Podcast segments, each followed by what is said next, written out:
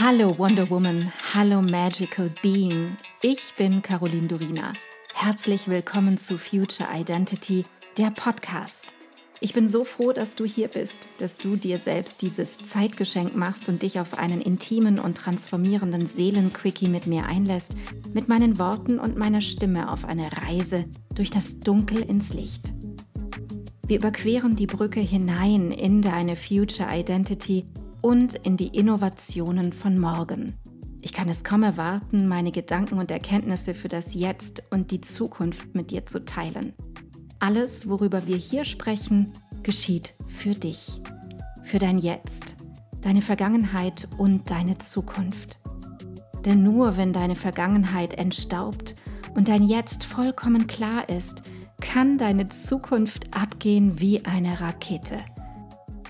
Lass uns furchtlos sein. Und let's begin the future now.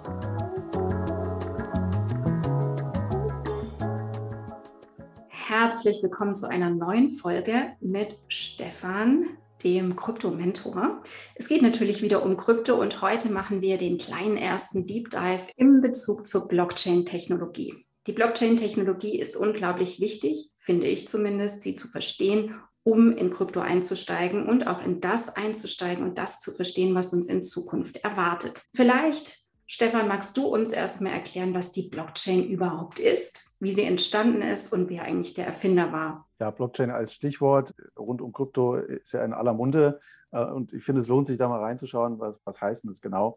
Im Endeffekt ist die Blockchain eine, wie der Name sagt, eine, eine verkettete Information. Und in einem Block ist einfach, wenn wir es jetzt mal ganz abstrakt betrachten, ist eine gewisse Informationsmenge drin, die ich zu bestimmten Zeitpunkt eben so definiere, dass ich sage, im Falle von Bitcoin, äh, wer hat wem wie viel gesendet. Bei Bitcoin entsteht so eine Informationseinheit, so ein Block alle zehn Minuten in etwa. Und in dem Moment wo dieser Block entsteht, wird er an alle Teilnehmer in dem Bitcoin-Netzwerk verteilt und alle sagen dann, okay, das sehen wir jetzt als gültig an.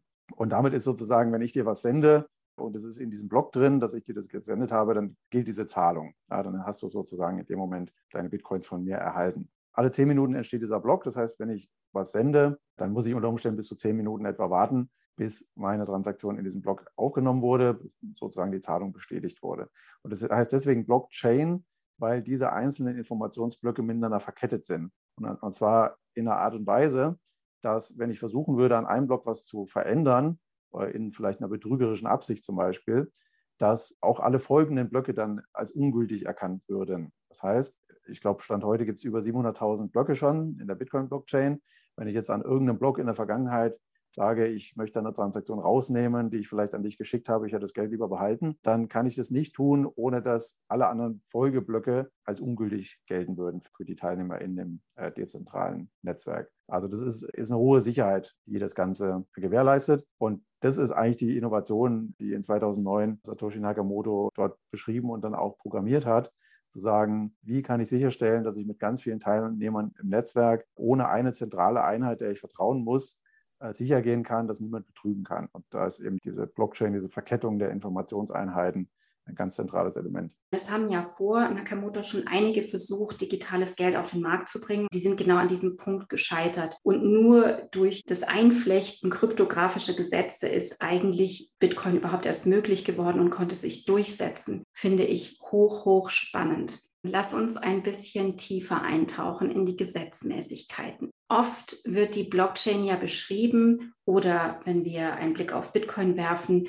dieses Schürfen von neuen Bitcoins beschrieben, als würde ein Puzzle gelöst werden. Mhm. Was versteht man darunter? Was passiert da genau? Wie kann man sich das vorstellen, das Schürfen von Bitcoin? Man sieht ja sofort so eine Goldmine, wo Menschen drin arbeiten und es rausbaggern. Aber das ist ja nur bildlich damit gemeint. Ja, ich höre auch oft, dass das Erzeugen von neuen Bitcoins, das Schürfen so, auch so energie- und zeitaufwendig ist. Dabei geht es in erster Linie gar nicht mal darum, um diese Erzeugung, die ist eher so ein ein Abfallprodukt, könnte man fast sagen, sondern es geht darum, wie werden diese Blöcke erzeugt, damit es sicher ist und damit eben diese Manipulation nicht möglich ist. Und um diese Manipulation auszuschließen oder sehr unwahrscheinlich zu machen, wird gesagt, ich muss einfach nachweisen, dass ich eine gewisse Menge an Arbeit investiert habe, um so einen Block zu erzeugen. Denn in dem Moment, wenn ich jetzt versuchen würde zu betrügen, müsste ich auch wiederum Arbeit aufwenden Und diese Arbeit lohnt sich eben nicht, weil die Wahrscheinlichkeit sehr gering ist, dass mir der Betrug überhaupt gelingt. Und wenn ich jetzt ganz viel Strom verbrauche, um das überhaupt zu probieren, dann lasse ich es lieber gleich. Das ist die Grundidee dahinter. Das ist dieser Schutz, zu sagen, es ist aufwendig. Ja, es kostet Strom in dem Fall. Und dieser Vergleich zum Puzzle ist so, dass ich sage, wenn ich jetzt so ein Miner bin und diese Blöcke erzeugen möchte, also die, die Miner erzeugen die Blöcke in der Blockchain und verteilen die an alle anderen als Information. Als Miner versuche ich, also ich suche mir Transaktionen aus, die jetzt gerade noch offen sind. Wenn ich die jetzt was schicken möchte, habe ich eine offene Transaktion und ich als Miner könnte dann sagen, okay, ich möchte diese 5000 Transaktionen äh, gerne in den nächsten Block aufnehmen und dann habe ich die Aufgabe, so eine Art Checksumme, man kennt das vielleicht von, von der ISBN-Nummer zum Beispiel bei Büchern, da habe ich die letzte Ziffer, ist da immer eine Prüfziffer, ja, die ist die, die, zum Beispiel die Summe aller anderen Ziffern, dass ich dann äh, sehen kann, ist, ist da irgendwo ein Schreibfehler passiert. So ähnlich funktioniert das da auch, dass er über alle Transaktionen drüber geht und so eine Art Prüfziffer bildet. Und diese Prüfziffer muss eben einer bestimmten äh, Bedingung genügen. Also die muss mit einer Anzahl führender Nullen beginnen, damit es gültig ist. Und jetzt könnte der Miner erstmal diese Transaktion reintun und sagen, okay, ich mache mal diese Prüfziffer und die startet halt nicht mit fünf Nullen.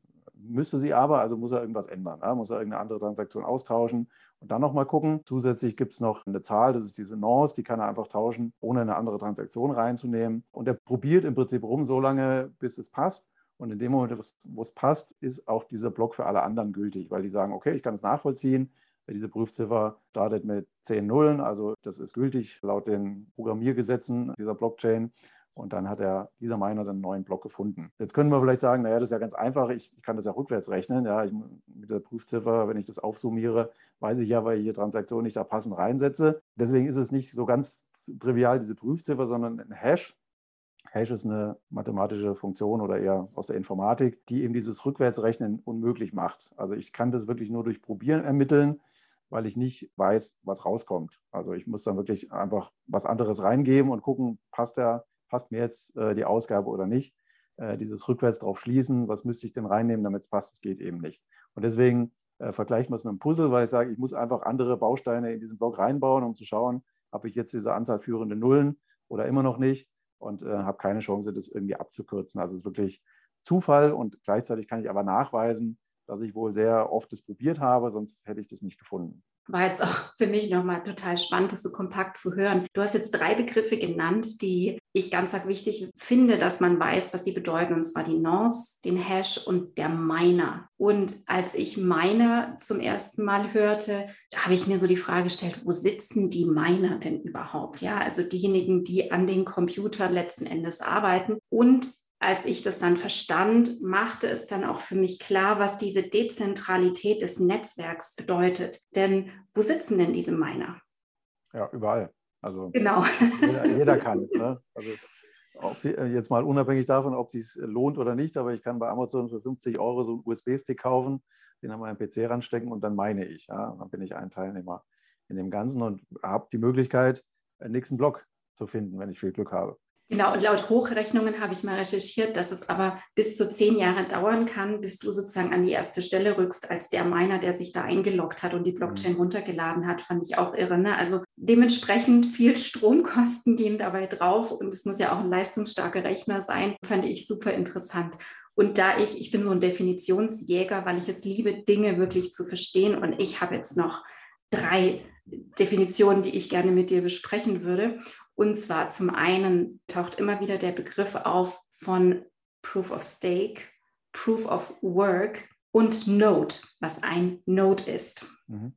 Genau, starten wir mal mit Proof of Work, weil da sind wir thematisch schon, schon sehr nah dran. Wie der Name schon sagt, ist Proof of Work der Nachweis, dass ich Arbeit geleistet habe.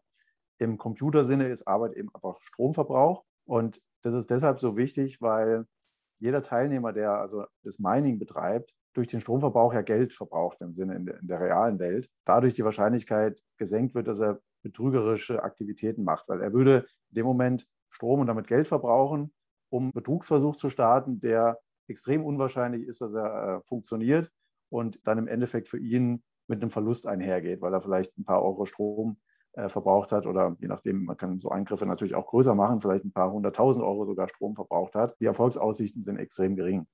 Und deswegen ist das das zentrale Element dieser Sicherung dieses Bitcoin-Netzwerkes, dass niemand dort ja, betrügerisch beeinflussen kann. Wunderbar. Und dann hatten wir ja noch Proof of Stake und die Node. Mhm. Genau, Proof of Stake ist ein anderes Verfahren. Äh, diese beiden Verfahren generell nennt man Konsensusverfahren, also die Art und Weise, wie sich alle Teilnehmer im Netzwerk auf einigen, was jetzt richtig und was falsch ist, welche Blöcke korrekt sind und welche eben als inkorrekt angesehen werden. Bei Proof of Stake funktioniert äh, ganz anders. Bei Proof of Stake wird gesagt, wenn ich also von diesen Coins, zum Beispiel Ethereum stellt um auf Proof of Stake, wenn ich also eine bestimmte Menge Ethereum habe, und bei Ethereum sind es 32 im Moment, äh, dann darf ich so ein ja, Miner im Vergleich sind, also nennen sich dann nicht mehr Miner, sondern Validators, äh, dann darf ich so einen Validator betreiben und darf auch wiederum Blöcke erzeugen.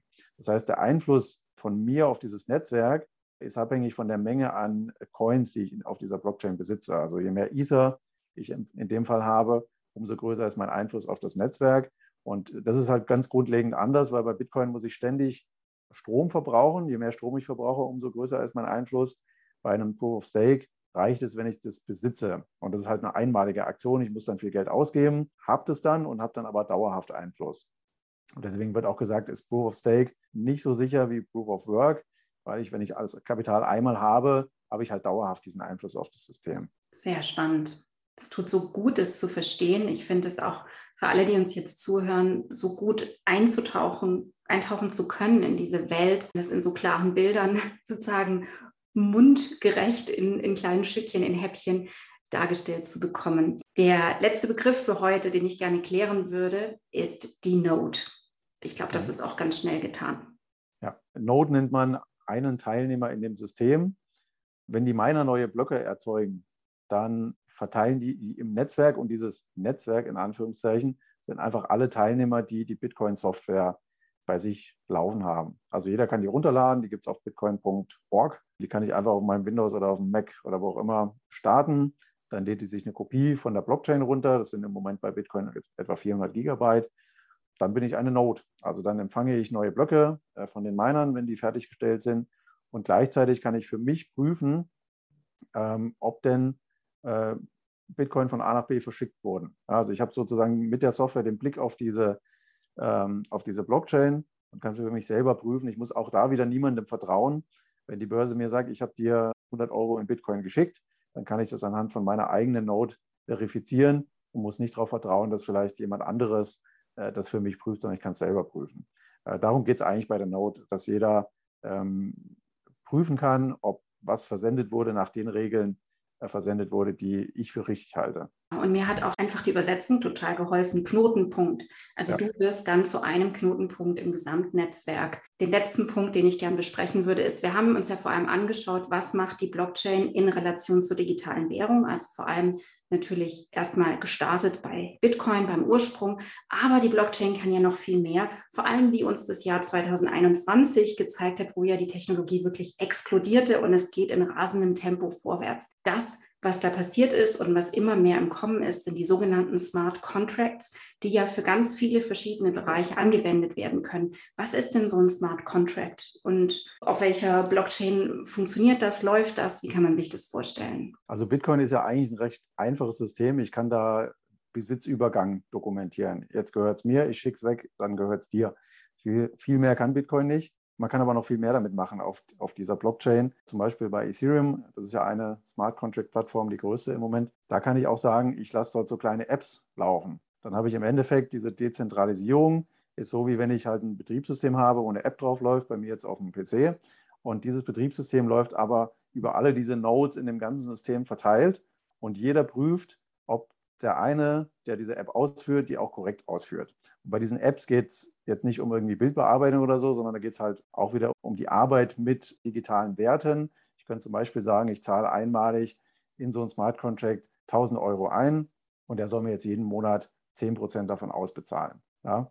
Solche Dinge kann man damit machen und deswegen ist auch an der Stelle wieder diese Prüfung wichtig. Wenn diese Regel einmal da ist, dann prüft jeder im Netzwerk, dass eben genau diese 10 Prozent ausgezahlt werden, nicht mehr, nicht weniger. Damit habe ich die Sicherheit, dass diese App ist auch dann unveränderbar. Also selbst als Programmierer dieser App kann ich nicht einfach hergehen und sagen, ich drehe das jetzt auf 20 Prozent hoch, sondern dann müsste ich sagen, äh, ich mache eine neue App, die ist halt anders und muss die ganzen Nutzer davon überzeugen, ihr Geld aus der einen App raus in meine neue App zu geben. Das heißt, da ist auch diese zentrale Kontrolle gar nicht mehr da, sowohl in der Ausführung als auch in der Weiterentwicklung von so einem Smart Contract. Bildlich vergleiche ich es immer mit so einem, so einem Sparschwein 2.0. Also ich kann da Geld reinwerfen und dann habe ich außen dran Knöpfe, wo ich eben sage, ich zahle mir jetzt monatlich 10 Prozent aus oder es müssen zwei Personen zustimmen, um an eine dritte Person was auszuzahlen. Da kann man viele Dinge in der echten Welt abbilden, die zum Beispiel ein Notar heute macht.